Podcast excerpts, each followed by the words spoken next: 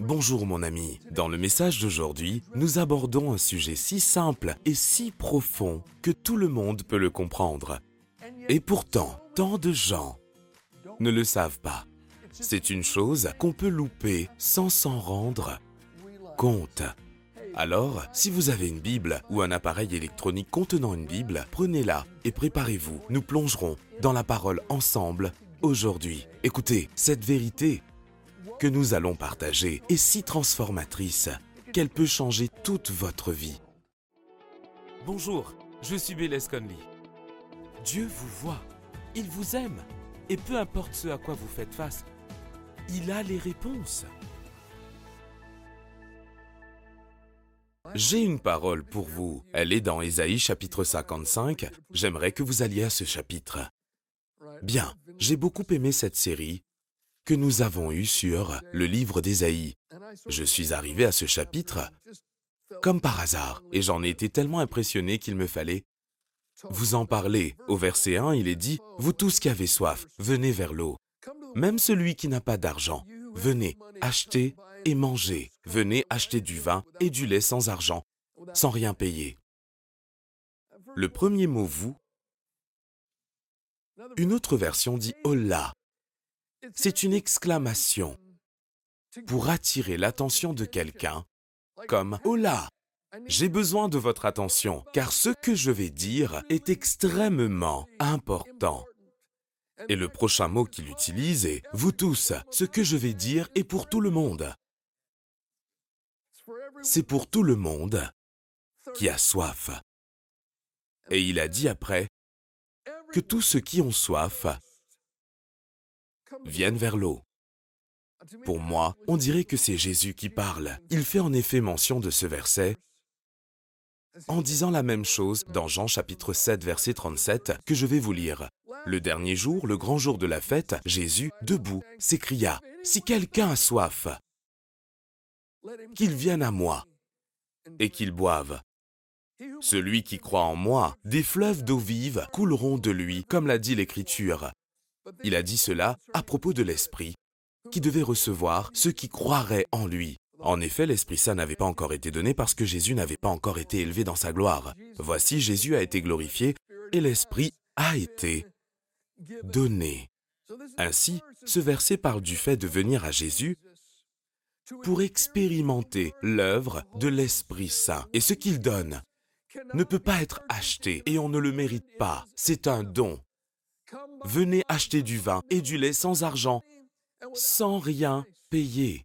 Le lait et le vin symbolisent la bénédiction et l'abondance, mais ils sont aussi une représentation de la parole de Dieu. Voici, dans le psaume 104, verset 15, il est dit, Le vin réjouit le cœur de l'homme. Et le psaume 19, verset 8 dit, La loi de l'Éternel est parfaite, elle donne du réconfort. Le vin est un symbole de la parole de Dieu et nous savons que c'est aussi le cas pour le lait. La Bible dit dans 1 Pierre chapitre 2 verset 2 Et comme des enfants nouveau-nés désirez le lait pur de la parole, ainsi grâce à lui vous grandirez. Dans 1 Corinthiens, de même que dans Hébreu, le lait est utilisé comme une métaphore pour la parole de Dieu. Ceci est donc une invitation à venir au Saint-Esprit afin qu'il nous révèle la parole de Dieu. Et notez que l'invitation dans ce verset est donnée trois fois. Vous tous qui avez soif, venez, achetez et mangez. Venez, achetez du vin et du lait, sans argent, sans rien payer. Verset 2. Pourquoi dépensez-vous de l'argent pour ce qui ne nourrit pas et travaillez pour ce qui ne rassasie pas? Écoutez-moi vraiment, et vous mangerez ce qui est bon, vous savourerez des plats succulents. Ceci est de la nourriture et de la boisson pour l'âme. On parle ici de nourriture spirituelle, et le Saint-Esprit rend la parole de Dieu digestible pour nos cœurs. Ensuite vient la première partie du verset 3. Tendez l'oreille et venez à moi. Écoutez donc, et vous vivrez. J'aimerais que vous pensiez à ce que le Seigneur a fait jusqu'ici. Il a dit, venez, venez, venez, Écoutez attentivement, inclinez vos oreilles, venez, entendez, et votre âme vivra parce qu'elle aura été nourrie par les paroles que le Saint-Esprit a prononcées. La seconde partie du verset 3, je conclurai avec vous une alliance éternelle pour vous assurer les grâces promises à David. Selon Actes chapitre 13 verset 34, ceci renvoie à la victoire de Christ par sa résurrection. En effet, le même passage y est cité. Il est question ici de l'œuvre de Christ, il est question du salut. En effet, les deux prochains versets parlent de Christ et du salut qu'il a apporté au monde. Prêtez attention, le chapitre entier traite du fait de venir à lui pour recevoir la grâce du salut. Cela concerne aussi toutes les bénédictions qui découlent du salut, qu'il s'agisse de pardon, guérison, paix, force, direction, réconfort et toute autre chose. Allons au verset 6. Il est dit recherchez l'Éternel pendant qu'il se laisse trouver. Faites appel à lui tant qu'il est prêt. Notez ceci, il est dit, venez, écoutez, inclinez vos oreilles pour entendre, cherchez. Lorsque nous venons, nous devons nous attendre à ce que le Saint-Esprit parle à nos cœurs et nous révèle la parole qui apporte le salut, aussi bien que ses avantages. Mais lorsque nous venons et sommes attentifs, quand nous venons assoiffés et désireux d'entendre cette parole, nous devons aussi, que tous disent devons, pour expérimenter la grâce du salut et tous ses avantages, nous devons non seulement être assoiffés, attentifs et désireux d'entendre de lui, mais aussi nous devons laisser quelque chose au dehors. Et c'est non négociable. Verset 7. Le voici, que le méchant abandonne sa voie, et l'homme injuste ses pensées. Qu'il retourne à l'Éternel, il aura compassion de lui. Qu'il retourne à notre Dieu, car il pardonne abondamment. En effet, vos pensées ne sont pas mes pensées. Et mes voix ne sont pas vos voix, déclare l'Éternel. Bien, il dit, venez, c'est une invitation dans sa présence. Le Saint-Esprit vous révélera la vérité du salut. Mais pour recevoir cela, pour recevoir ce que Christ est venu donner, vous devez avoir faim, vous devez être réceptif, mais vous devez aussi être disposé à abandonner votre manière d'agir et vos pensées, parce que ces pensées ne sont pas nos pensées, ces voix ne sont pas nos voix. Et notez qu'il a dit, abandonnez vos voix et abandonnez vos pensées, et le Seigneur aura miséricorde. Je vais dire quelque chose d'important. Écoutez, je vous en prie. Une seule mauvaise pensée à laquelle on s'attache, une mauvaise pensée qu'on refuse d'abandonner, peut bloquer la grâce de Dieu à venir dans une vie. Une mauvaise pensée peut être un blocage à la grâce de Dieu dans nos vies. Et si quelqu'un a une mauvaise pensée et ne veut pas s'en séparer, j'ai entendu beaucoup de personnes dire que l'on doit mériter le salut, que cela ne peut pas que consister à recevoir et à mettre sa confiance en Christ? C'est trop facile. Non, pour eux, il y a comme une grande balance. D'une part, il y a les bonnes œuvres et d'autre part, les mauvaises œuvres. Et à la fin de la vie, si les bonnes œuvres surpassent les mauvaises, on va au ciel. Beaucoup de gens ont une vue similaire. Mais si vous vous accrochez à cette pensée, vous ne pouvez pas recevoir la grâce du salut. Vous n'expérimenterez jamais la grâce, le don gratuit que Jésus offre. Cette mauvaise pensée peut vous empêcher de recevoir cela. Paul a en fait écrit sur les Juifs, ses frères. Il a dit que cela était leur problème. Romains chapitre 10 verset 1, il dit, Frères et sœurs, le vœu de mon cœur et ma prière à Dieu pour les Israélites, c'est qu'ils soient sauvés. En effet, je leur rends ce témoignage. Ils ont du zèle pour Dieu, mais pas conformément à la vraie connaissance. Il a dit que ce n'est pas selon la connaissance de Dieu. Ils ignorent la justice de Dieu et cherchent à établir leur propre justice. Ils ne sont donc pas soumis à la justice de Dieu. Vous voyez, ils avaient leur propre pensée et leur manière de faire, et ils pensaient qu'on est sauvé par les œuvres et par la loi et parce qu'ils ne voulaient pas abandonner leur voix et leur pensée, cela les sépara de la grâce du salut de Dieu. Vous pouvez avoir du zèle pour une pensée, mais votre zèle ne prouve pas que vous êtes sur la bonne voie.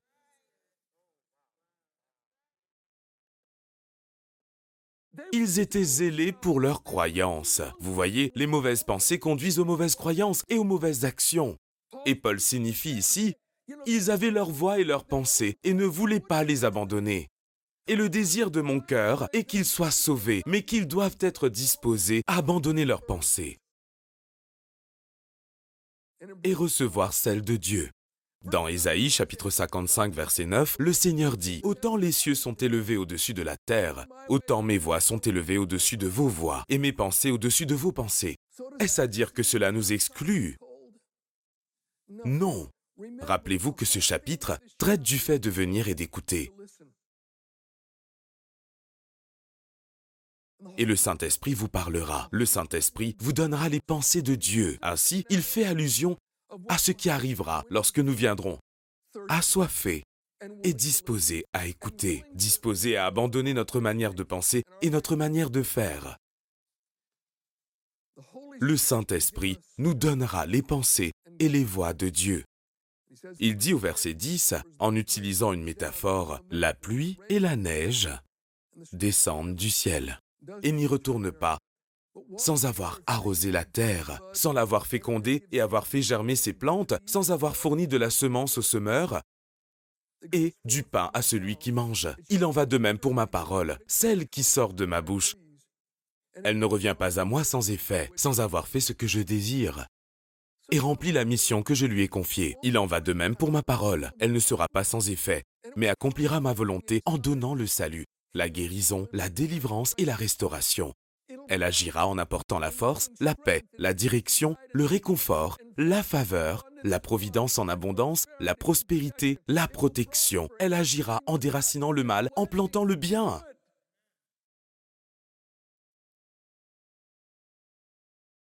Verset 12. Oui, vous sortirez de la joie, et vous serez conduits dans la paix. Les montagnes et les collines éclateront en cris de joie devant vous, et tous les arbres de la campagne battront des mains. Bien, sortir avec la joie. Mais sortir d'où? Être conduit dans la paix? À partir d'où? Réfléchissez à ce qu'il a dit. Il a dit, abandonnez vos pensées, abandonnez vos voix au dehors et venez à moi. Mes pensées sont plus élevées que les vôtres, mes voix sont plus élevées que les vôtres. Mais si vous m'écoutez et acceptez ma parole, vous sortirez de ma présence avec la joie. Vous serez conduit hors de ma présence avec la paix. Ainsi sera ma parole. Il dit, voulez-vous savoir ce que Dieu pense? Ceci est un livre des pensées de Dieu. Voulez-vous savoir ce que je pense? Écoutez-moi parler. Mes paroles sont une révélation de mes pensées. La parole de Dieu est une révélation de ses pensées. Et le Saint-Esprit nous communiquera les véritables pensées de Dieu. Et lorsque nous abandonnons nos pensées et recevons les siennes, nous sortons avec la joie. Nous sortons avec la paix. Et le dernier verset, le verset 13, c'est le résultat. Au lieu des buissons épineux poussera le cyprès. Au lieu de l'ortie, poussera le myrte. Et cela contribuera à la réputation de l'Éternel. Ce sera un signe éternel qui ne disparaîtra jamais. Une autre traduction dit, ce sera rappel permanent de sa bonté et sa puissance. Voici, au lieu des buissons épineux, au lieu de l'ortie, les buissons épineux et l'ortie symbolisent la malédiction. Cela symbolise ce qui ne va pas. Dans le livre de Genèse, lorsqu'Adam a péché, Dieu a dit, Voici la terre est maudite à cause de vous, et produira des épines et des orties. Le premier effet de la malédiction, après l'entrée en scène du diable, dans l'humanité, le premier signe était des épines et des orties. Or Dieu dit maintenant, vous avez abandonné votre manière de penser. Vous avez abandonné vos voix et vous êtes venu m'écouter. Vous avez reçu mes paroles. Ainsi, au lieu de la malédiction, vous aurez du cyprès et du myrte. Cela symbolise la stabilité, la prospérité, la sécurité et la bénédiction. Très bien. J'ai dit toutes les choses préliminaires pour que nous arrivions à ce point. J'aimerais vous faire part de quatre pensées que vous devez abandonner avant de recevoir les pensées de Dieu. Car lorsque vous recevrez ces pensées, elles vous conduiront à l'abondance, la liberté et produira une percée. Voici quatre pensées dont vous devez vous débarrasser. Quatre pensées que vous devez mettre dehors avant de recevoir ces pensées et ces voix. Première pensée, que vous êtes coincé. Coincé dans votre situation présente. Coincé dans votre situation présente et sans issue. Je sais qu'il y en a ici. Vous êtes à bout et prêt à abandonner. Les choses ne changeront jamais. Je suis coincé, sauvé, sanctifié et coincé.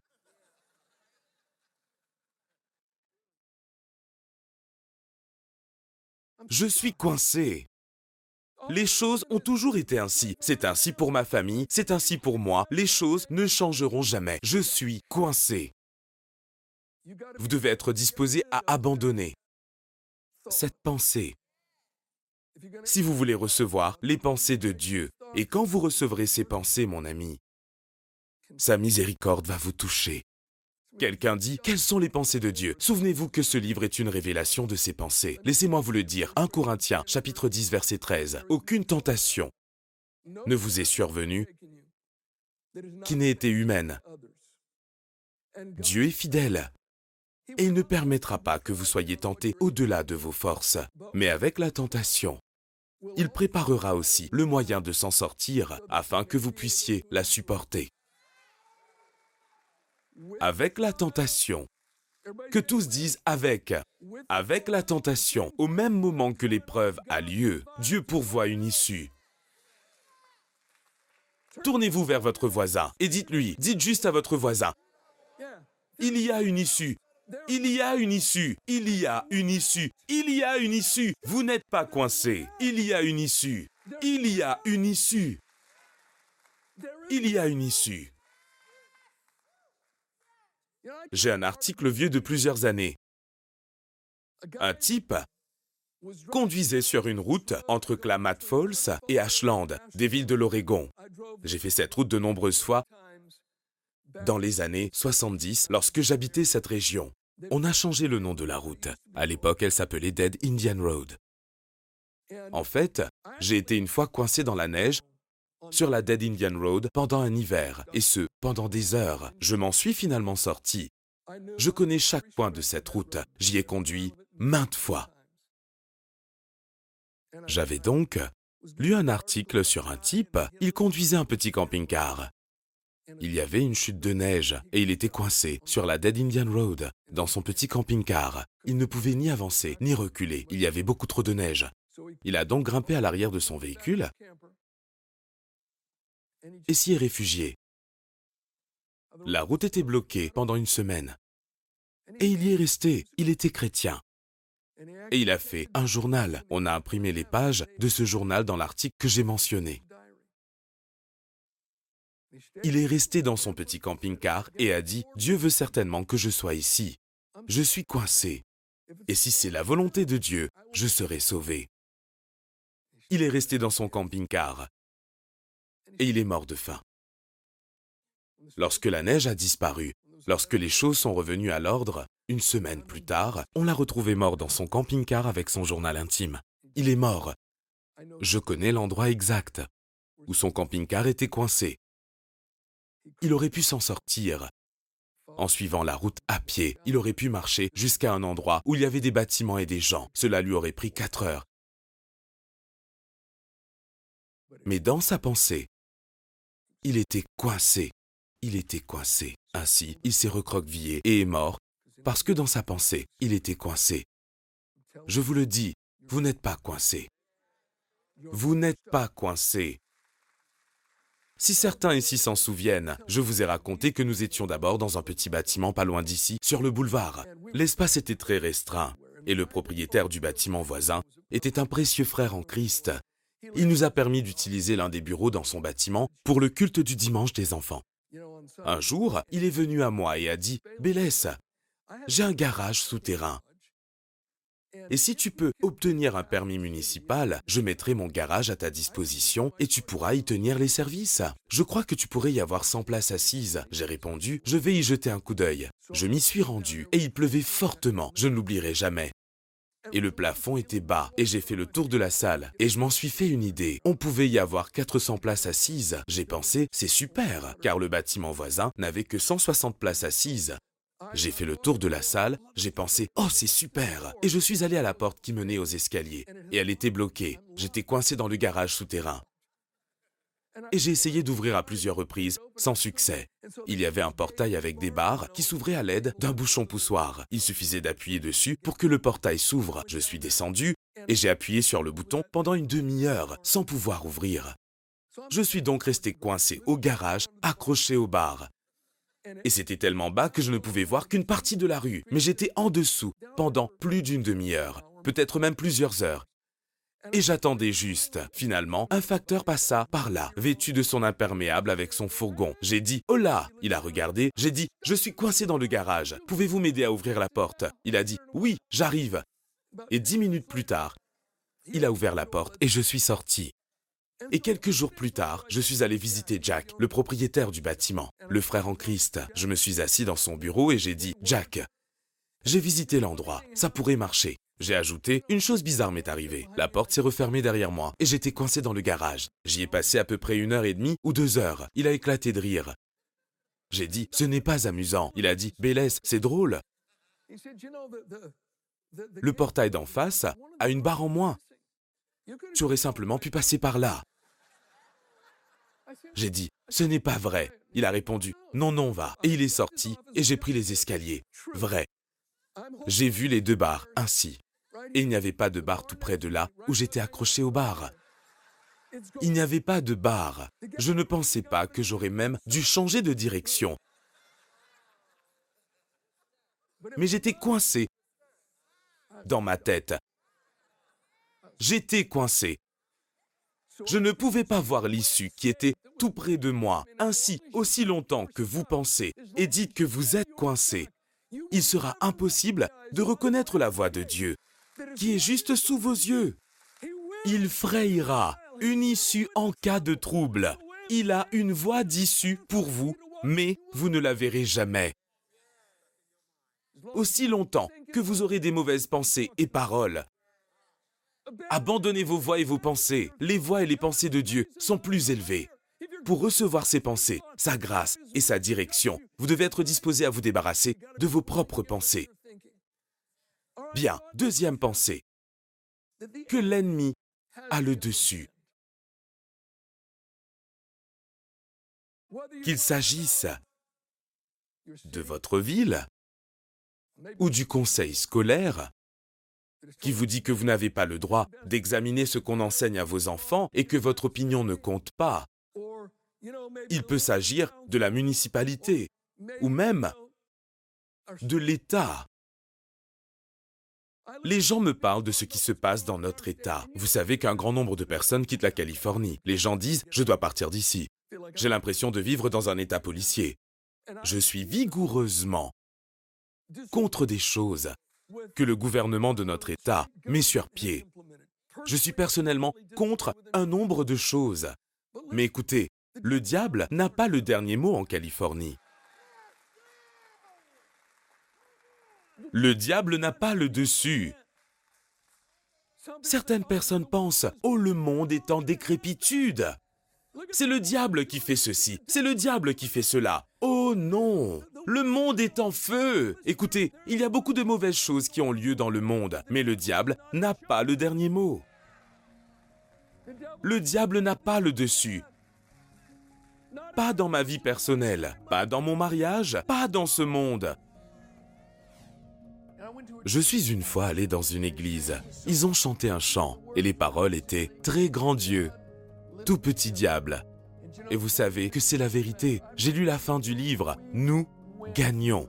Celui qui est en vous est plus grand que celui qui est dans le monde. La Bible dit Soumettez-vous à Dieu, résistez au diable, et il fuira loin de vous. Nous ne sommes pas arrivés à la fin du message. Vous devriez nous rejoindre la prochaine fois. Écoutez, il y a de bien meilleures choses à dire. Il ne faut pas que vous manquiez cela. Mais pour le moment, pour le cas présent, où nous sommes assis, si je pouvais venir chez vous, ou dans votre cuisine, m'asseoir à votre table pour prendre du thé et m'entretenir avec vous, je vous dirais, un certain nombre de choses. Premièrement, que Dieu vous aime et qu'il ne vous abandonnera pas. Peut-être vous dites, mais j'ai fait de grosses erreurs. C'est vrai, nous avons tous fait des erreurs. Dieu merci pour son pardon qui est complet et parfait. Dieu nous aime. Il nous a aimés avant notre conversion, lorsque nous étions ennemis de Dieu. Il vous aime, il vous aimera pour toujours, mon ami. Et il est pour vous. Deuxièmement, je vous dirai qu'il veut vous aider. Il a des promesses pour vous dans sa parole. Il a envoyé son Saint-Esprit pour vous fortifier, vous soutenir et vous guider. Mettez votre confiance en lui. Vous y arriverez. Avez-vous des questions sur l'émission ou est-ce que quelque chose vous préoccupe pour lequel nous pouvons prier? Alors écrivez-nous, notre équipe apprécierait avoir de vos nouvelles.